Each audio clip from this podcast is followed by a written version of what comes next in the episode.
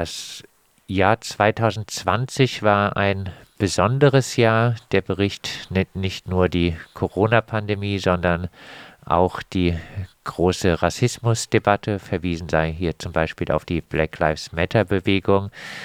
Fangen wir mit der Corona-Pandemie an.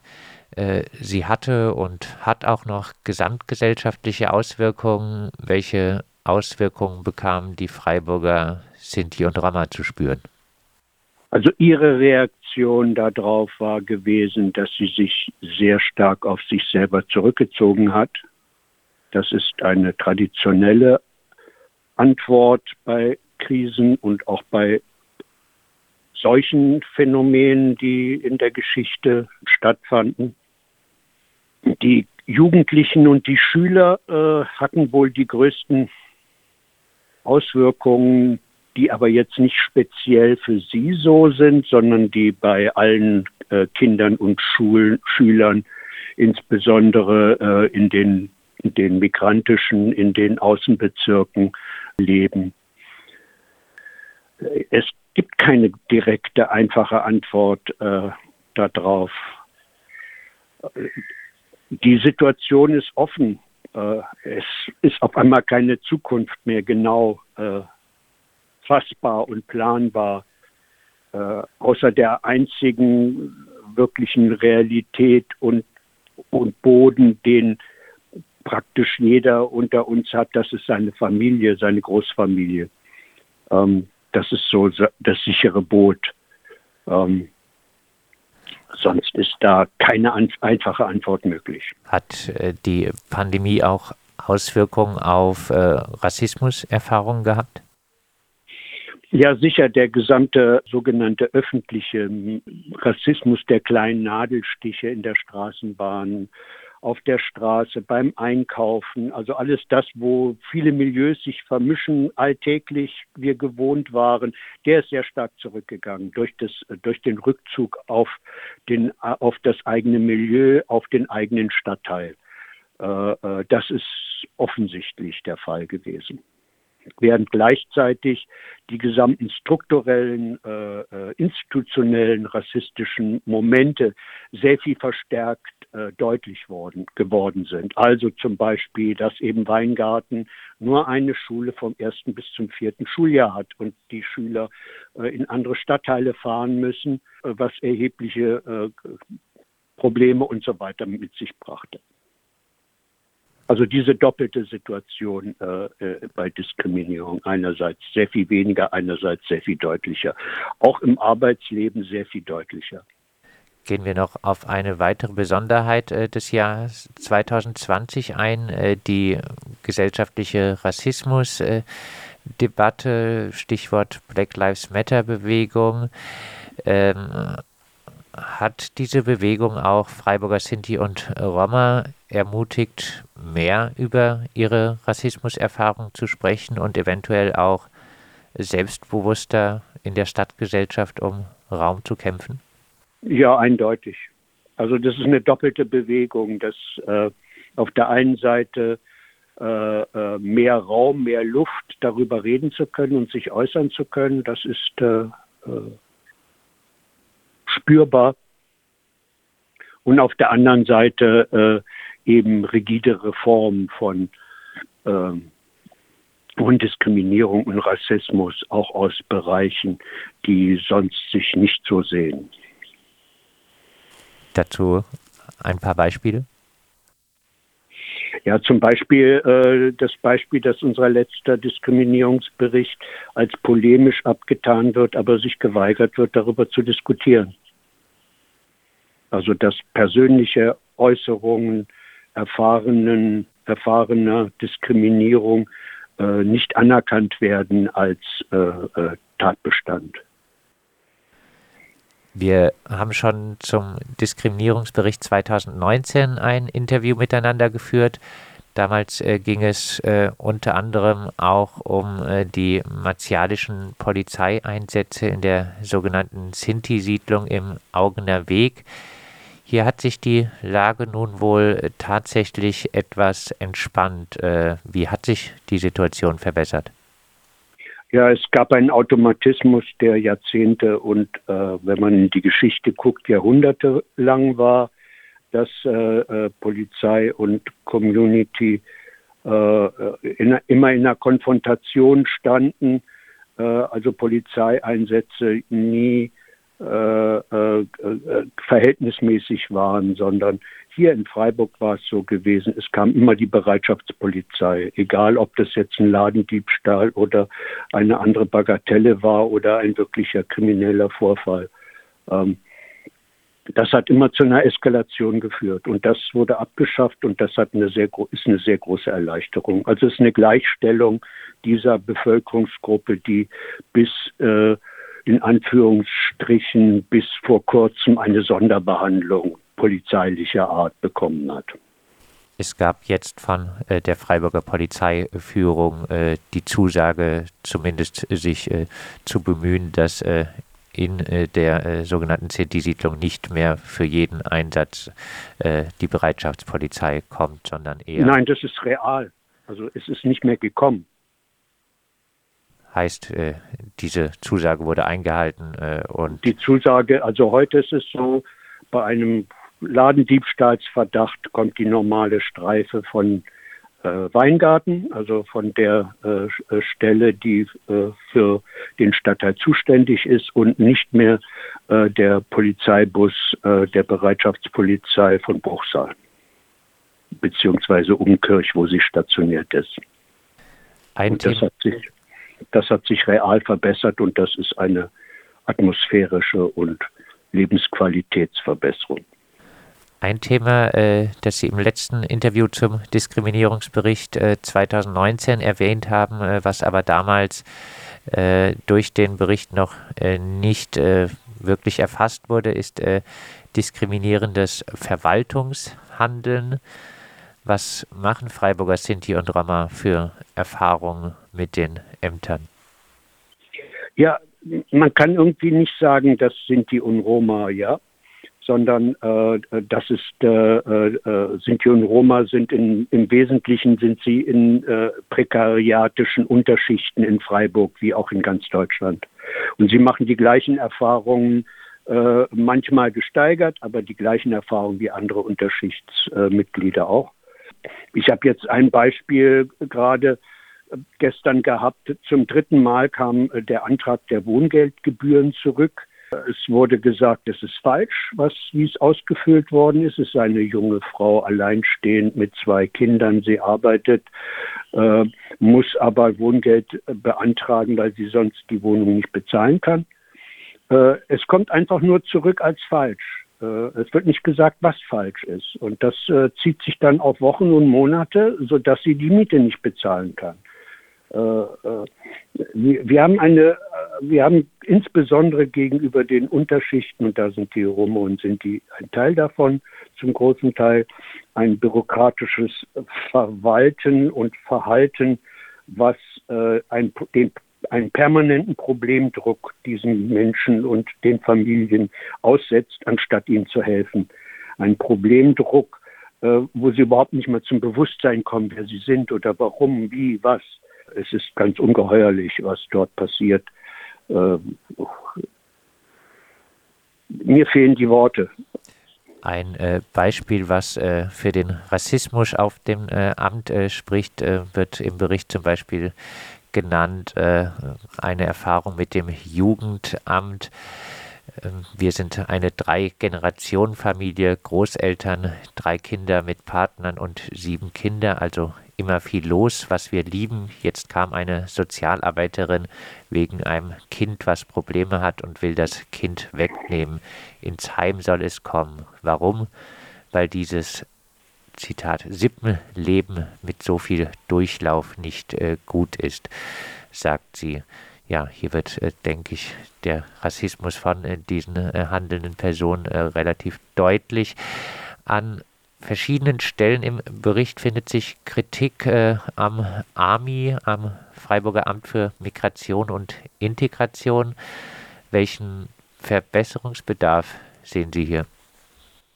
Ich denke mal, äh, das AMI sollte anfangen, strategisch zu denken und nicht taktisch. Strategisch heißt, wie können die Schichten, die hier zuwandern, die Einwanderergruppen, wie können sie aus sich in die Stadtgesellschaft integriert werden und sie unterstützt werden in ihren äh, Motivationen, in ihren Forderungen, in ihren Problemen.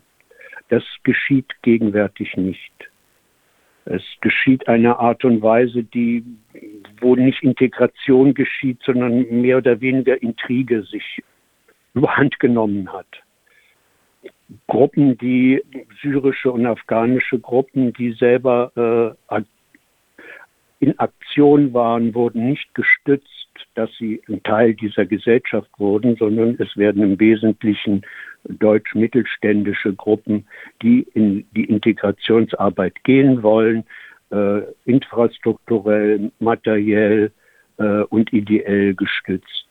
Äh, äh das ist ein richtiges äh, Programm, was gegen die Wand fährt. Kritisiert wird hier zum Beispiel auch Zitat, die weiße Antiziganismusindustrie oder auch Initiativen, die zum Beispiel beim Thema Essen Interkulturalität praktizieren. Hier fällt einem vielleicht so etwas wie Zusammenleben ein. Was machen solche Initiativen aus Ihrer Sicht falsch im Umgang mit migrantischen Milieus? Ja, ich muss es andersrum sagen. Ähm, für uns ist es wichtig äh, und steht im Zentrum, äh, dass, dass in, in, dem Entwicklungsprozess, persönlichen Entwicklungsprozess, eine Emanzipation stattfindet, um hier seine Chancen wahrnehmen zu können in, in Freiburg und in Deutschland. In dieser Entwicklung, also ist es nötig, dass aus diesen Milieus Menschen hervorwachsen, die äh, das Wort führen für ihr Milieu. Und nicht andersherum, dass einzelne von ihnen herangezogen werden in die Milieus, die mittelständisch sind. Äh, das bringt eine ganz unterschiedlichen, äh, unterschiedliche Ausgangsbasis mit sich. Und dieses Hineinziehen in äh, die mittelständischen Milieus statt ähm, den Prozess der Selbstermächtigung der ganzen Gruppe zu fördern, das machen diese Initiativen. Das ist die Auswirkung. Äh, also die Leute, die beweglich und fit sind, äh, egal ob es jetzt ein Syrer oder ein, ein Sinti oder ein, ein Afghane ist, äh, eröffnet, für ihn eröffnet sich persönlich eine Perspektive durch diese Gruppe, durch Freundschaft, durch Verbindungen, aber er löst sich aus dem Milieu, wo er wirken könnte, als fitter, als beweglicher. Verstehen Sie? Ja. Er, er, könnte ein, er könnte das Wort und die Vermittlung, was hier an sich Realität ist, warum sie so eine Realität ist, innerhalb des eigenen Milieus und der eigenen Gruppe führen. Aber so wird er, also die so genannt, wie soll ich sagen, äh, fittesten und beweglichsten werden so abgeschöpft und äh, erlangen eine persönliche Entwicklung und Karriere.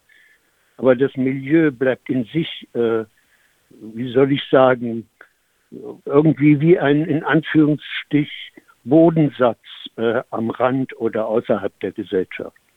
Das ist verhängnisvoll. Das waren mehrere größere bundesweit äh, bundesweit erfahr also erfahrene und publizierte Konflikte, die hier in Freiburg waren, haben mit darin eine Grundlage.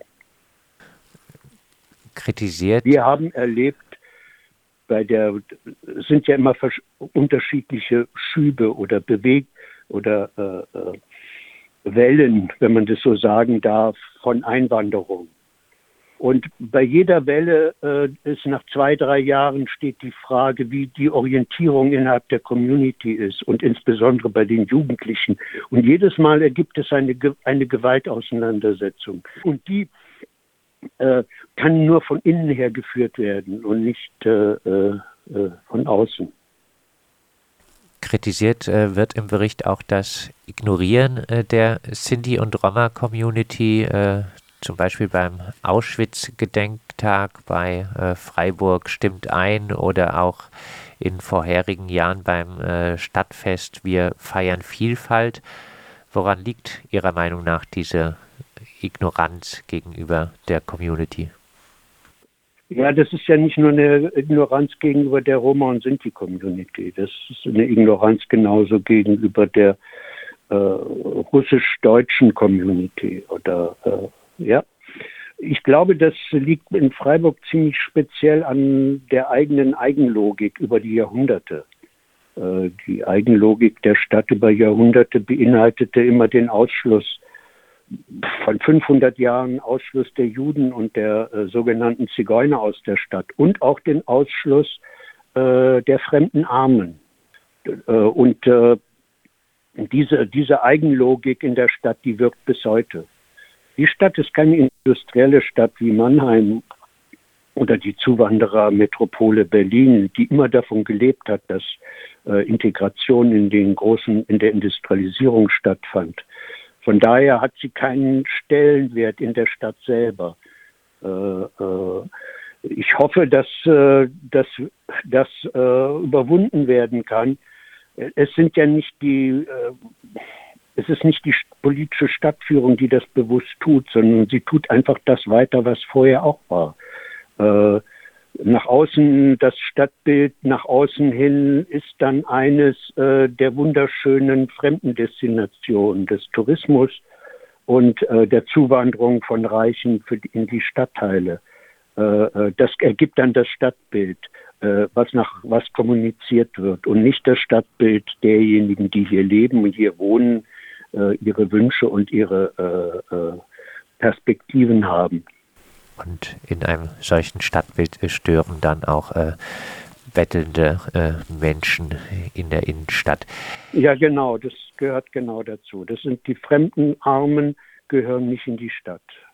Der Gemeinderat hat nun dieses Jahr die Verwaltung mit der Erstellung eines äh, Konzepts zur Einrichtung einer zentralen Antidiskriminierungsstelle bei der Stadtverwaltung beauftragt. Es soll auch einen jährlichen Antidiskriminierungsbericht geben, der explizit auch den Sinti- und Roma-Diskriminierungsbericht berücksichtigen soll. Erwarten äh, Sie dadurch Fortschritte? Ja, auf jeden Fall. Das ist ein Fortschritt, äh, dass es äh, überhaupt wahrgenommen wird und als ein Thema auf der Stadtebene behandelt wird. Es wird sicher eine Reihe von Fragen und Auseinandersetzungen darum geben, äh, wer äh, äh, hat die Deutungsmacht. Äh, und das ist wohl das größte Thema und die größte Auseinandersetzungsebene, weil die Deutungsmacht, die äh, wir sagen davon von Gadge oder Geuss, also von den Weißen, äh, sehr heftig verteidigt wird, dass sie definieren können, was Diskriminierung ist oder nicht während wir darauf äh, beharren, dass äh, diejenigen, die davon betroffen sind, die Deutungsmacht haben oder ein Recht haben, äh, äh dort drin äh, äh, ein Wort zu führen. Das ist, das wird wahrscheinlich in den nächsten Jahren ein großes Feld sein. Das gilt insbesondere auch für alle Sinti- und Roma-Communities in ganz Deutschland, wo wir ja den eigenartigen Zustand haben, dass äh, äh, an den Landesverbänden äh, oder Bundesverbänden immer eine Reihe von, von äh, Gatsche-Antiziganisten gibt, die die Definitionsmacht äh, äh, für sich äh, beanspruchen. Und das verändert sich. Äh, es geht äh, die einzelnen,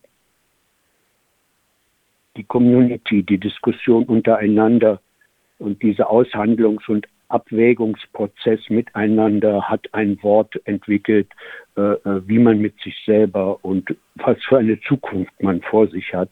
Und das ist wahrscheinlich das Wesentliche auch bei diesen Berichten. Es geht darum, äh, wie aus dem Selbsterfahren, aus der eigenen Emotionalität heraus Begriffe kommen über seine eigene Lage und sie einem selber die Möglichkeit eines weiteren, freieren Lebens äh, äh, erreicht der sehr lesenswerte Diskriminierungsbericht äh, listet viele Fälle auf.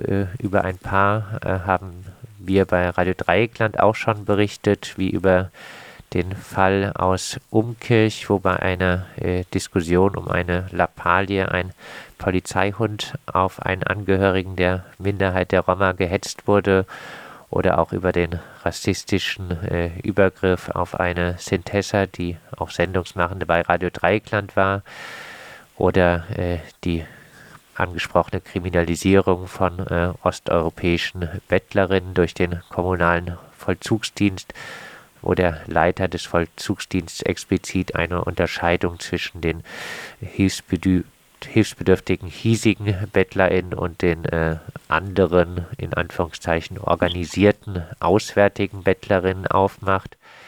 Das ist jahrhundertelang immer das Gleiche. Also das unterscheidet sich vor 400 Jahren, wurde, wurde genauso argumentiert. Auch über die Praxis von arbeitenden äh, Personen horrende Gebühren für Wohnheime oder Wohnungen zu verlangen, äh, weil man en masse äh, Verwaltungskosten mit einbezieht, äh, haben wir berichtet. Sie stellt für viele eine sehr hohe finanzielle Belastung dar und der Bayerische Verwaltungsgerichtshof hat die Praxis kürzlich als äh, rechtswidrigen Mietwucher bezeichnet. Es finden sich äh, dort äh, eindrückliche Beschreibungen, was diese horrenden Gebühren für die jeweiligen Personen bedeuten. Vielleicht äh, als äh, Abschlussfrage, was für Schlussfolgerungen, äh, was für Forderungen schließen Sie aus dem diesjährigen Bericht? Der Bericht ist im Grunde genommen eine Momentaufnahme in einem Prozess, der ziemlich offen ist, wie wir ja alle wissen. Also wir, es gibt irgendwie zwei Möglichkeiten äh, in diesem Prozess. Wir gehen, äh, wir machen einen demokratischen Schub, den wir befürworten würden, oder wir machen einen Schub in die Autokratie.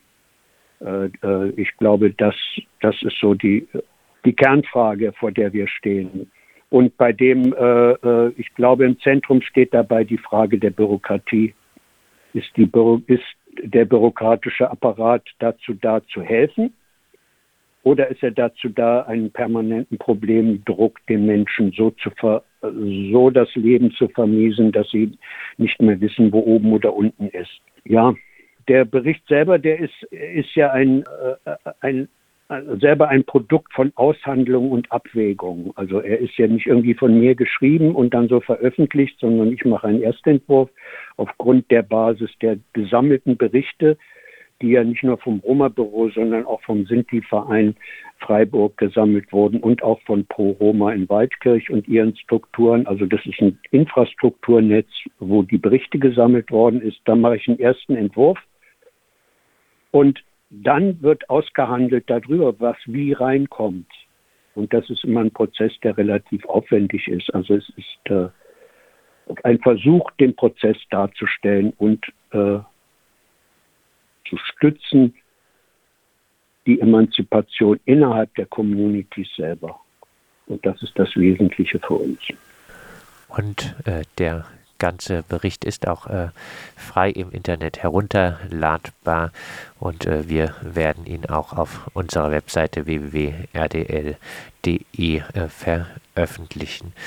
Wir haben über den Roma und Sinti Diskriminierungsbericht 2020 mit äh, Thomas Wald vom Roma Büro gesprochen. Mehr Infos zum Roma Büro gibt es auch unter www.roma-büro-freiburg.eu.